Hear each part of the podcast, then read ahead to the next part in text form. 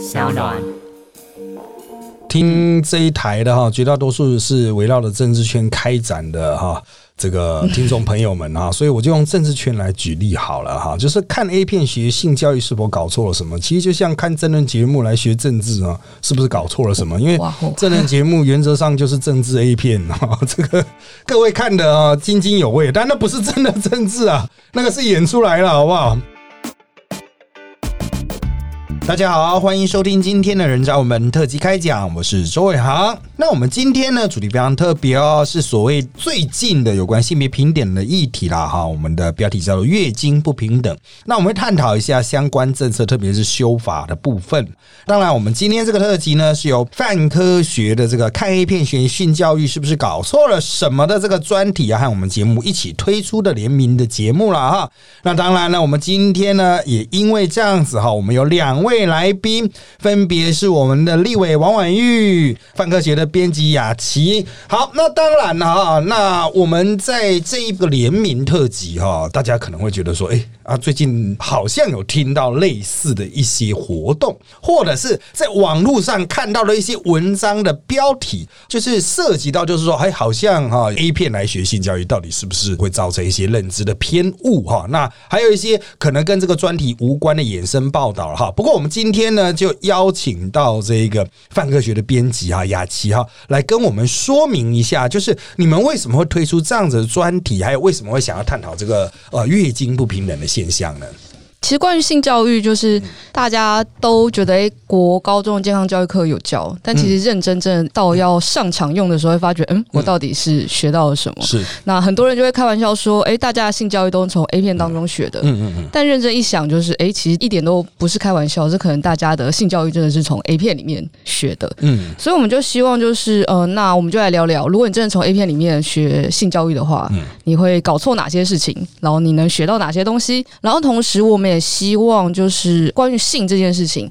他之所以会很害羞、很难启齿去聊，是因为大家都不聊。所以我们希望就是好，那我们就放胆来聊关于性这件事情。其实关于月经也一样，就是我从小到大，国小的时候第一次出经来潮的时候，一直到就是大学，大家都会用各式各样的代称去称呼月经，他就是不要直接去描述他的名字。为什么我们不能很简单、很自然去讲这个？自然而然的生理现象呢，所以其实这就是为什么我们这次要做这个专题的原因。嗯，当然了，他们所推出的这个性教育的专题，其实范围蛮广泛的哈。各位可以去他的这个泛科学的网站浏览一下哈，他相关的议题丢出来非常多啊，那可以刺激大家从不同的层面去思考。不过哈，集中在这个所谓月经不平等的现象，那其实牵到性别平等的问题。那讲到性别平等，当然大家可能会有很多不同的想象了哈。但是绝大多数人应该都不会思考到月经不平等这样子的一个特定的主题，因为第一，首先是男性他没有所谓的月经经验，自身没。有月经经验都是通过观察别人而学习得到的。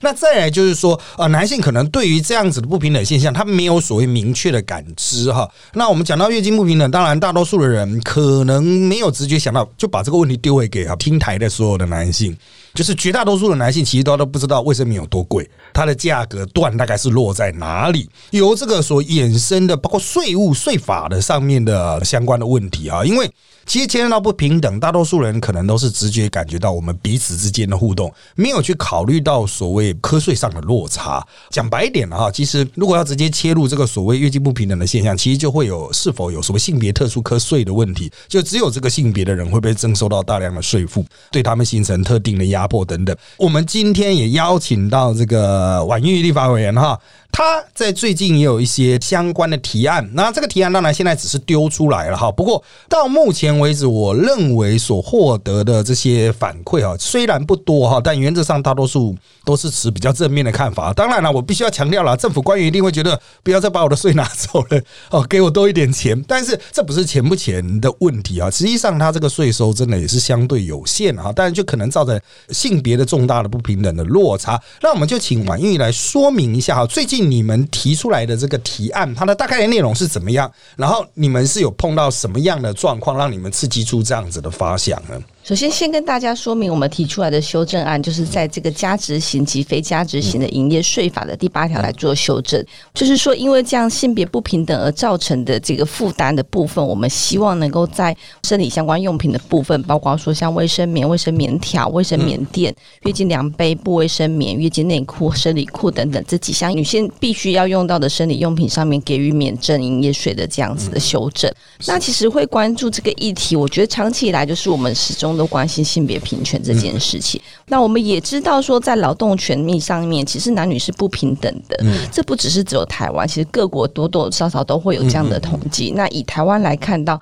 就是说，如果同工的情况下，女性必须要多工作五十二天，才有机会跟男性同酬，达到整年的薪资是相同的。所以原本在收入上就已经不平等的情况下，然后如果女性又因为是天生的生理条件，必须要负担这些生理用品，其实在经济上是更为弱。落实的，同样的，我们也看到说，如果对一些在经济上原本就比较呃辛苦的家庭或是一些国家，他们可能女性在为了希望能够减少在这方面的支出，甚至会影响到他们的身体健康，比如说他们该换的时候没有换，或是该使用的时候没有使用情况，可能也会影响到身体及心理的健康。所以，我们认为说，虽然在台湾相对应大部分的人都负担得起，但是我们仍然希望能够持续的朝男女平权以及说避免性别。上造成财富上的不同的这样子的情况来做避免，所以我们会提出这样的修正案。好哈，那当然哈，各位如果有去收看一些比较国际性的哈报道或电影或影片，你可能会看到，包括印度他们有人是从事这个议题，甚至因此获奖的啊，因为那的确是在对于这个所谓经济不发达地区的女性而言，其实是一个蛮沉重的经济负担了哈。王也特别提到了，就是所谓同工不同酬的部分。也就是说，哈，实际上女性在台湾哦，在台湾呢，我要强调是在台湾哦，女性做同样的工作，可能领的比男性要来的少。虽然我们在法律上禁止这种状况，但是的确很容易出现在职场的很多的环节里面，特别是缺乏明确制度规划的一些工作环境里面啊。像我印象非常深刻的就是。二十几年前，我们刚进政治圈的时候，哈，就有同工不同酬的问题哦，甚至还在我们办公室内引起蛮严重的内部冲突，就是女生可能就全部都内勤，那因为他们内勤的关系。呃，收入真的是相对比较低，当然他们就会跟我们的长官表达他们的意见。那我们甚至还因此换工，就是所有男生转去做内勤，所有女生转去做外勤，来试着去接触对方的工作。那最后面的结论，我们的结论是还是同酬好了，因为男生觉得自己真的有点混，就是我们领那么多，好像有点怪怪的。那个时代一直到现在也不过二十几年而已。实际上，台湾在很多缺乏制度地方，的确女性的收入即使做一样的事哦，我要强调是做一样的事，一样的时间，她的收入平均较低。可是女性又要多负担一段哈，包括这个特殊的生理用品的费用。那当然可能会有男性说，那有一些男性才会使用到的东西，是不是也要减税？但是重点就是在于说哈，实际上这类型的调整哈，我们等一下可能会去提到一个概念，我们叫做肯定的行动，就是以一种差别待遇来解决原先的差别待遇。所以。啊，新的差别待遇它必须要有针对旧的差别待遇而产生一些具体的落差啦。不过我要强调，在台湾其实是是没有什么东西是男生一定要用。不用的话，会可能造成生理健康上的一些影响的东西，原则上是没有的啦。如果你想得到的话，你可以想办法留言跟我讲。但是刮胡刀算吗？刮胡刀其实不是所有男生都会刮的啊。对，就是很多男生就是随随便便，不然就是用那种旅馆大量收起来的免费刮胡刀，也是一种方法。对对对，引导女生也会有除毛用品。啊，对，是的确。所以原则上来说，就是这个东西不用不会怎么样。会不会有人讨论，比如说保险套之类的？保险套其实对男女双方都。同时是有保护的效果，所以它就不是单向的。男生不会自己每天带着保险套在家里走来走去吧？吃饱太闲吗？哈，这个 原则上就是没有专属于男性的必须虚的。特别涉及生理结构，我想先说一个应该算冷知识，就是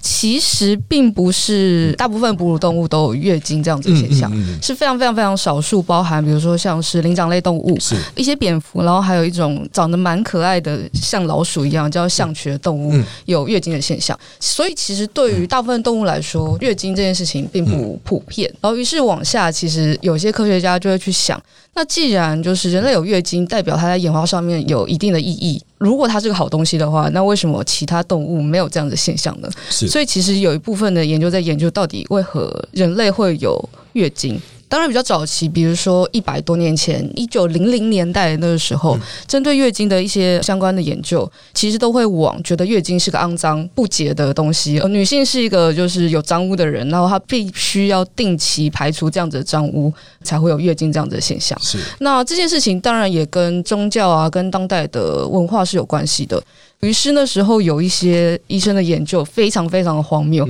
他们去做的实验是让正在经历经期的女性跟没有在经历经期的女性去照顾花朵跟制作面包，然后去看两者之间有没有差异，是。然后做出来的嗯也算蛮荒谬的研究，就是说哦，女性正在经历经期的时候啊，会让花朵枯萎，然后面包的面团因为会影响酵母，所以不会发酵。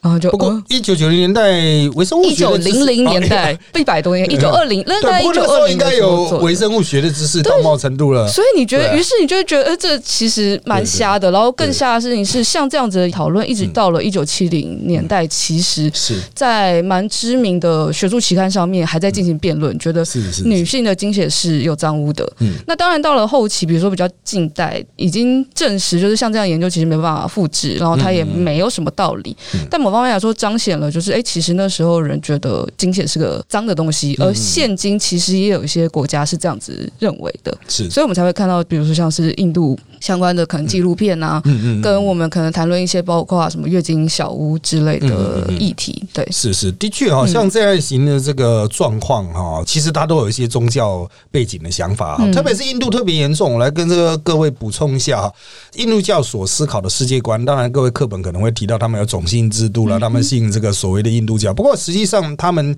不管是在什么样原始的婆罗门教到现在印度教传统，它都有一个阶层的划分。我们直接讲种姓，说有四个种姓，其实不太精准，它应该有好几百种。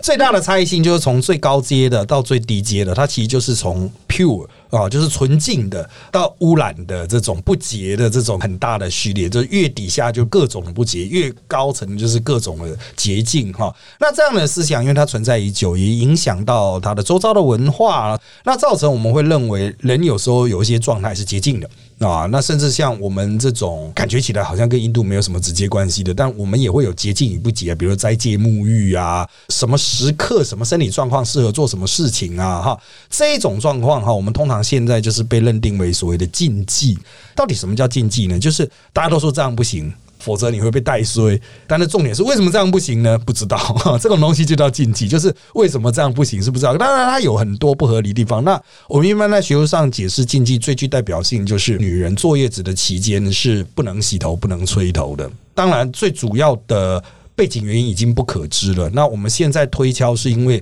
以前的女性头发都比较长，那产后的话，如果洗头的话，她没办法快速弄干啊，所以她就有这样子，为了避免感染，所以就有这样子的要求。可是当代社会已经有吹风机了，所以你就吹干就好了。那有些人说啊，这是什么几千年文化的智慧？可是几千年的智慧也没有发明吹风机啊！现在有发明吹风机就吹吹就好了。所以其实禁忌这个本身，它其实是值得科学的全面解释。它一开始诞生的时候，也许有特殊的背景，不见得是歧视女性。它有时候可能是要提供她一个安心的环境之类的哈。但是原则上，经过那么久的时空背景的转换哈，我们只能说了哈，就是其实我们生活周遭还有很多大家就习以为常，觉得哎，这个是不是要避开？哎，这个是不能谈。我觉得随着环境改变，这些东西都值得拉出来一一解释。没有什么东西是那种完全无法突破的了哈。当然，我们还是要再请雅琪补充一下，就是特别是我们现在哈，有很多人从科学的角度上来说哈，就觉得。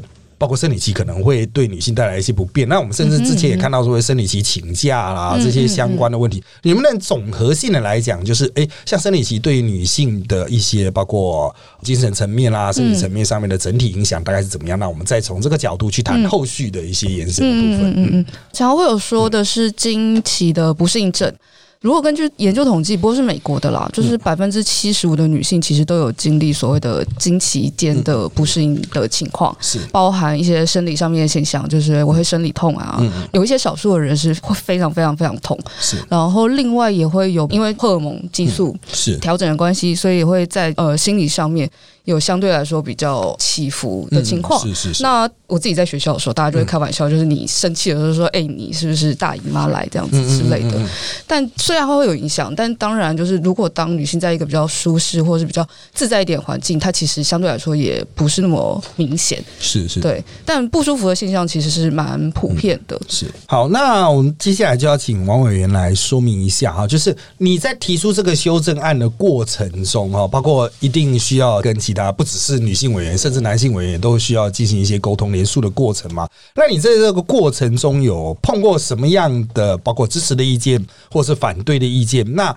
你觉得这个议题在接下来是不是比较有推过的机会？就是它不只是一个倡议而已，它甚至有办法排入十之一审，到最后面完全的推过这样。首先，在这个倡议的过程中，我觉得在时代的进步上，其实有很大的注意。我觉得像过去，其实我们谈到女性的生理用品，大概不太会有男性愿意来触碰这个话题。在我们小时候的那个年代，或者我们在中学生这个年代，那现在其实慢慢的，大家越来越接近，或是越来越理解彼此的不同的时候，我觉得大多数的男性如果比较愿意理性讨论，其实都蛮愿意支持这样子的法案。所以在推动的上面没有太大的困境。但是呢，确实我觉得以我们现阶段要过的很多。法案来说，有很多很重要的法案，可能也影响更大的部分。能不能实际上推动过？我觉得还是得要看这个相关的委员会是否有共识要来排案。那我觉得如果有愿意排，其实我认为没有那么难通过。只是因为相对之下，我觉得它确实是一个直接影响到大家实际生活层面可能小一些些，不是这么大的情况下，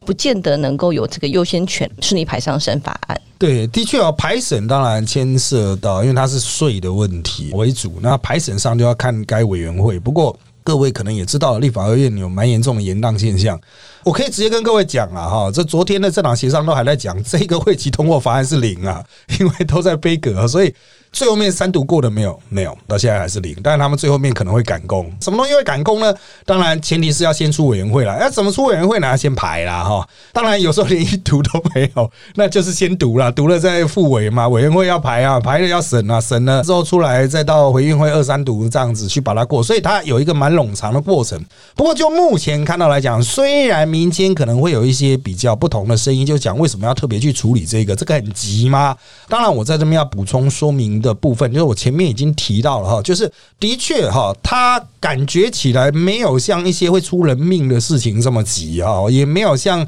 要分很多钱的，好像前瞻计划要分很多钱的，好像也没那么急。不过，它牵扯到一个社会的基本的公平正义的问题啊。就像我在看相关资料的时候，我看到一个数据，可能是男性可能会比较讶异的，就是我好像在相关倡议的过程有提到，女性在一生中可能要花。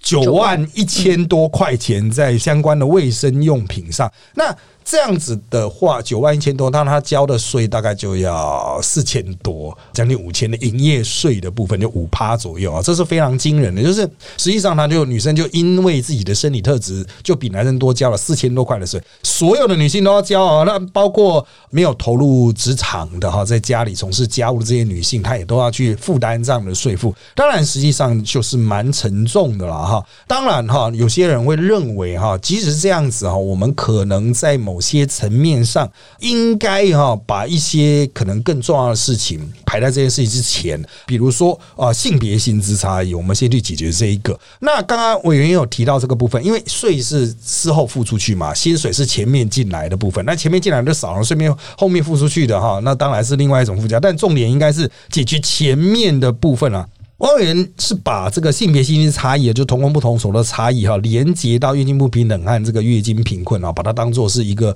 比较前面的成因。那你现在在包括立法院的这个相关的审议过程也有一定的经验，你认为哈，这个同工不同酬的这个问题有没有办法从立法的层面来进行解决，或是不如先从这个月经不平等的问题先把它解决，当做一个破口，反过来来思考这个性别薪资差异的问题呢？我觉得在性别薪资差异的部分，恐怕不是能够直接用一个强而有力的政策，或是说立法来做修正，或是能够来推动的。这还是需要靠大家对于性别平权这件事的理解。因为其实我们现在已经有性别平等工作法的存在下，所以比较像是怎么样让大家理解，呢也愿意往这个方向来做支持。所以换过来说，就是相对来说，我觉得在生理用品的营业税的部分是比较有机会可以推动的。因为只要一旦通过，其实就不会课征营业税，这是比较能够直接的。对，那同样的就是说，我觉得这几。几个部分也都不是唯一要做的事情。我觉得其实有很多的面向都还是在于如何推动男女平权、男女平等这件事情，也不只是只有营业税，而是在后期大家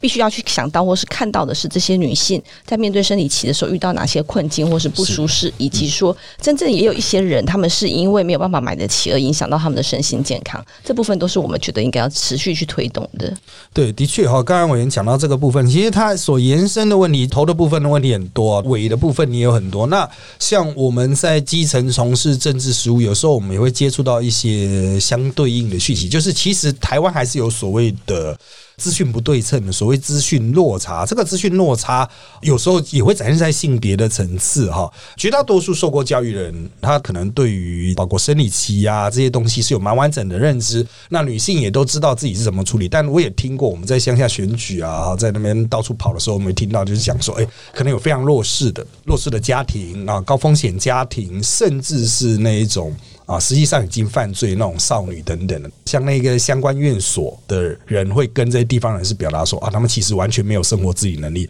包括他们已经都到十六七岁了，都还没有办法处理自己的生理期，不只是让他们的教保员他们会觉得非常的震惊啊，地方人士也说，哎，怎么会这个样子？哈，可地方人士他们知道这个问题，他们没办法解决，也就是说，其实我们的落差存在是。真的是超乎我们一般人的想象啊！所以，也许除了金钱方面的问题，我们可以透过立法的程序哈，那其他的包括整个社会支持的部分，我们能够以更全面的方式来推展，包括性教育啦，还有一些基本卫教的部分啊，这其实也都是可以努力的部分啊。当然啊，我们经常讲贪婪知识可以攻错。我们最近有看到一个新闻啊，像那个二零二零年二月啊，苏格兰开始在这个学校和公共场所会免费提供金。级的生理用品哈，这当然是让台湾人蛮讶异的哈，就是直接就提供了哈，它不只是免税啊，不是少五趴嘞，直接一百趴全部都免掉了哈。当然，英国的宣布脱欧之后哈，他因为他自己有自己的独立的那个税法体系啊，所以他也取消了月经相关的一些卫生税负哈。就请雅琪来说明一下哈，这些国外的相关的政策啊，他们是怎么样在安排在设计的呢？欧洲大家之所以特别关注，是因为欧盟把生理用品纳进奢侈用品当中，那它课税特别多，所以当英国脱欧之后，就会看到，就诶，他有说就是卫生用品要免税。那其实，在一些国家，包含马来西亚、印度。澳洲其实它的生理用品也都是免税的状况，那在台湾就可五趴营业税，但其实这是彰显了，就是我们是希望社会往这个方向前进的。是。原则上最强力反对的应该还是财税部门啦，哈，就是对他而言，就是税都已经不够了，国家快破产了，你不要再拿走我一个税。但是重点是公平性，征税课税有公平的问题啊，就是如果考虑到真的是性别平等的话，你就不应该针对性别课税。所以啊，与其说是它是所谓针对月经的税，我们不如就直接就是说它就是性别的特别课税了哈。就是针对性别课税的话，它实际上就会有所谓不公平和不合理的地方。那如果女性原本在社会生活上就相对弱势，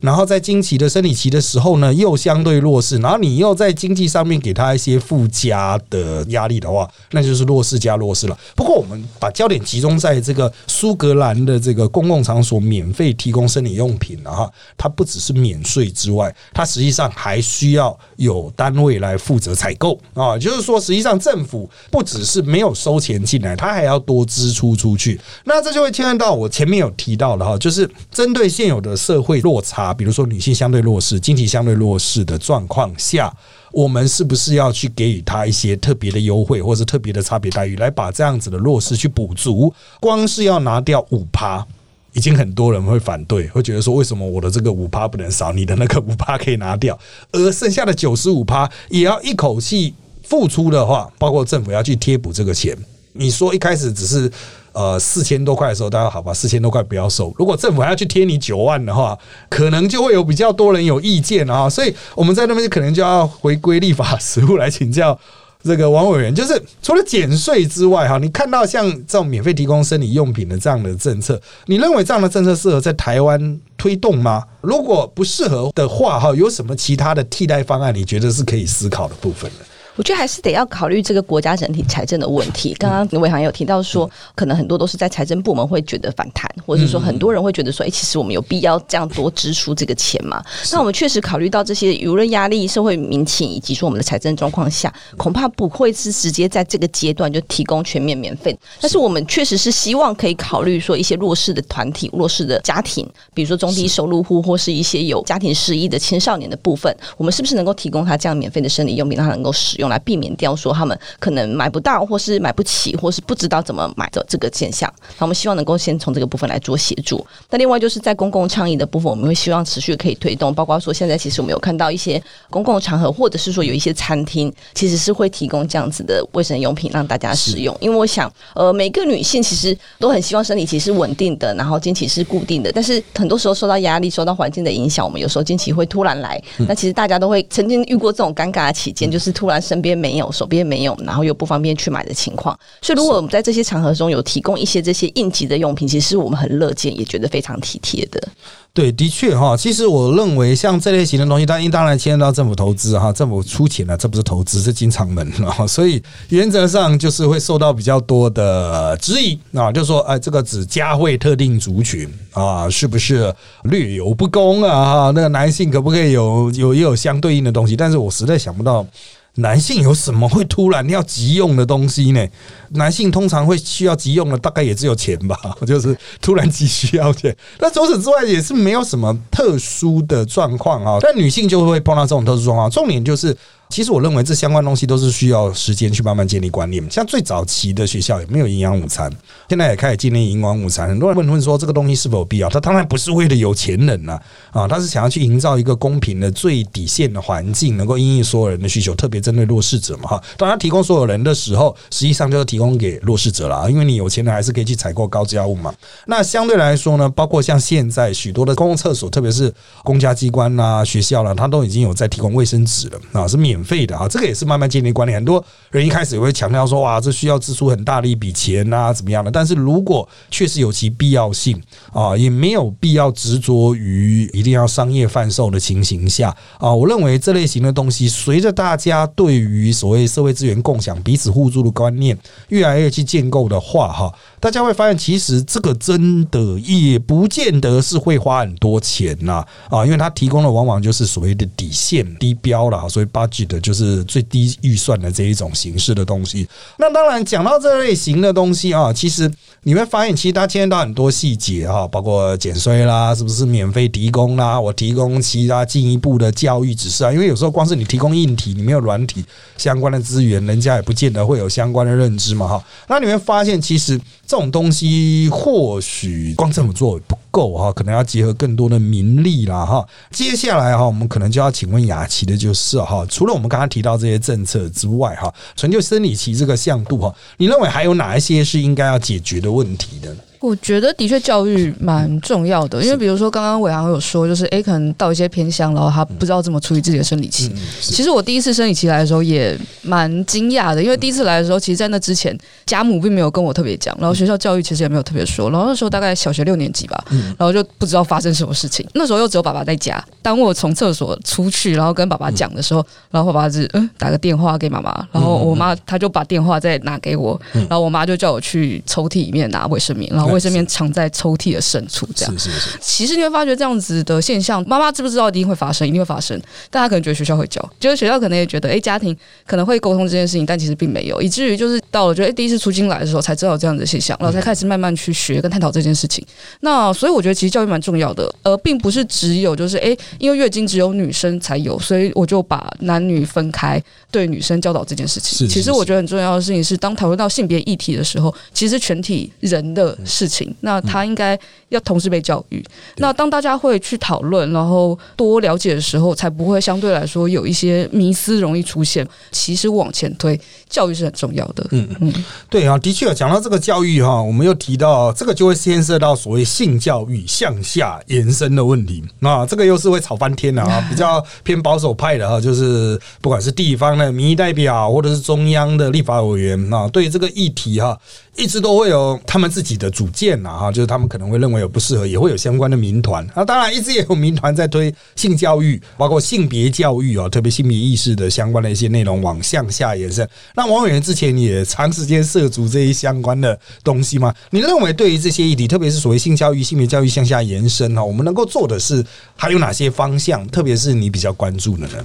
其实我一直都觉得性别教育或性教育其实真的应该要向下延伸。那因为像我们过去在我们这个年代，大概就是在国中的时候，健康教育才会接触到生理相关的意识或是理解。那其实现在小孩都发育的比较早，很多时候可能在国小的时候，中年级就有出经来潮。那我觉得其实这都会很需要大家的理解，包括说我们可能在课本上过去学的是知道有生理期，知道有月经，但并不知道他来的时候遇到什么样的状况，也不知道卫生棉怎么使用，更别说其实现在有很多可以让女性比较舒适的用品，比如说卫生棉条、月经量杯等等。其实我们会希望的是说，不只是知识面上，在生活面上的知识也应该要让大家知道，包括说可能会遇到刚才提到很多生理上的不适啊等等，因为大多数的女生其实并不知道，直到自己遇到之后才知道说原来她有这些不舒服，然后也不知道该怎么办。在这部分是希望能够有机会，就是提前让大家能够有所理解，然后有所准备。当然，我也很支持雅琪说，这部分不应该只有针对女性，因为男性其实是呃也需要能够理解，才有机会可以协助和能够支持的。我觉得在男性的部分，其实慢慢有开放，过去确实很少看到男性会去买卫生用品、生理用品。慢慢的，其实现在在超市我们在购买的时候，其实也会碰到男性来帮他的身边的另一半来购买这样。其实我是觉得蛮好的，所以这部分我都觉得还是得持续从教育的面向，透过理解，然后才有机会能够尊重和体贴。对啊，的确哈，不只是学校教育啊，我想社会教育啊，你想大人呢，他也会产生一些观念的转变嘛哈。那主要当然还是通过所谓社会教育啦，就是持续的倡议，让大家了解到这个议题的本身的价值与意义。它虽然感觉起来经济层面影响不是很大，但实际上它对于整个社会的性别意识啊哈，两性之间的互动哈，都有一些比较正面的意义啊。那当然，这个男性之所以不太会去帮女性买，除了性别的那种矜持吧。就觉得哎，这个会不会怪怪的？别人会怎么看呢？真的是其实买保险套也一样，然后这个其实也没什么好矜持。重点是男性通常是废物哈，这个 单纯是懒呐，对啊，懒得出去买东西啊，逼他出去买就对了啊。好，那当然换个角度来说啊，讲到这个性别议题向下延伸啊，当然了，在教育上哈，就是其实现在的小学教育的内容到底该塞什么？其实一直都是在持续大混战的状态下，就是大家每个人都有不同的想法啊，就是我的东西要放进去一点，你东西要放进去。最后面每个东西都只放进去一点点，导致小学生学到的都马是一点点呢，就很难有一个比较系统性或概念性的掌握啊。那当然，性别议题只是其中之一端了啊。那从小到大，我们这种四十几岁年代，我们所接受性教育，陈如王玉刚才讲，国一开始就只有一两课，之后他就。等于是忽视这个问题，因为我们算是教改前的最后面的几届了。我个人是了哈，就是原本是上到党国教育体系，他就是完全跳过这个议题的。所以你要说，哎啊，从看 A 片来学性教育哦，对我这个世代而言哈。也不能说是全对，因为我这个时代也看不太到 A 片早期了 哦，就是网络还不发达的时候。但是下一个时代也许就有比较明确的影响，的确就会有很多哦，包括性知识被误导的部分。那我必须要强调，这个议题是非常宽广的哈。所以除了我们今天谈的这一个以生理期为主的这个相关展开的部分之外，可不可以请雅琪来说明一下，就是你们范科学在推这个看 A 片学性教育是否搞错了什么？这个专题还包括哪一些向度是值得大家参考的呢？其实我们做了这个专题之后，就开始去偷偷问大家，就我自己大概是二三十岁左右这个年代，就问大家说，大家第一次看 A 片的时候是什么时候？其实大部分人都是小学的时候，我就哦。蛮吃惊的，包含就是可能第四台的彩虹频道啊，或者是因为网络相对来说比较发达。嗯，那其实大家第一次的性经验，平均来说也大概约莫在十六到十七岁左右。嗯，所以其实如果说国中学，这样听起来好像时间还算搭得上。嗯，但如果真的比如说觉得这事情要放到高中的时候，其实是往往已经先经历那个场景之后，才去开始学一些事情。所以其实我们希望把这件事情整个往前，包含一些非常重要的是身体迷思，因为你自己。大部分人都是属于两性当中的其中一性，你能认识的可能只能认识自己的身体。那有时候连女性都不太清楚自己的阴部到底有哪些器官。有一次我去跟朋友买卫生棉条的时候，然后他就问我说：“这东西是要放在哪里？”然后就跟他讲说：“这东西要放在阴道里面。”他说：“那你这样放在阴道里面的时候，他不会不小心插到尿道吗？”我就。嗯，我的同学，然后对于自己的身体其实没有那么理解，然后跟所谓的做爱的性反应周期，就是做爱的时候，其实在生理上面是有一系列的生理变化的，而你在 A 片当中看到有时候是演出来的，它其实并不是长那样。那有时候高潮其实也不会是。A 片当中演的就是这么激烈，做爱时间也不会是这么长，平均做爱时间大概约莫可能三到十五分钟左右，但里面常常往往半小时到一小时，所以透过只看到 A 片或者只听到别人描述的性的现象，就觉得哎这是真实的现象的时候，其实会误会很多事情。对对对，然后当然我们听这一台的哈，绝大多数是围绕着政治圈开展的哈。这个听众朋友们啊，所以我就用政治圈来举例好了哈，就是看 A 片学性教育是否搞错了什么？其实就像看真人节目来学政治啊，是不是搞错了什么？因为真人节目原则上就是政治 A 片啊，这个各位看的啊津津有味，但那不是真的政治啊，那个是演出来了，好不好？好，那因为时间关系了，我们今天节目虽然有非常多的内容还可以继续谈啊，不过还是到这边啦，暂时要告一个段落啦。谢谢大家收听我们这集的人渣我们特辑。开讲，现在我们在各大 Podcast 收听平台，像是 Sound A P P、Apple Podcast 和 Spotify 都可以听到我们节目哦。欢迎大家订阅、留言给我们五颗星，我们就下次再见喽，拜拜，拜拜，拜拜。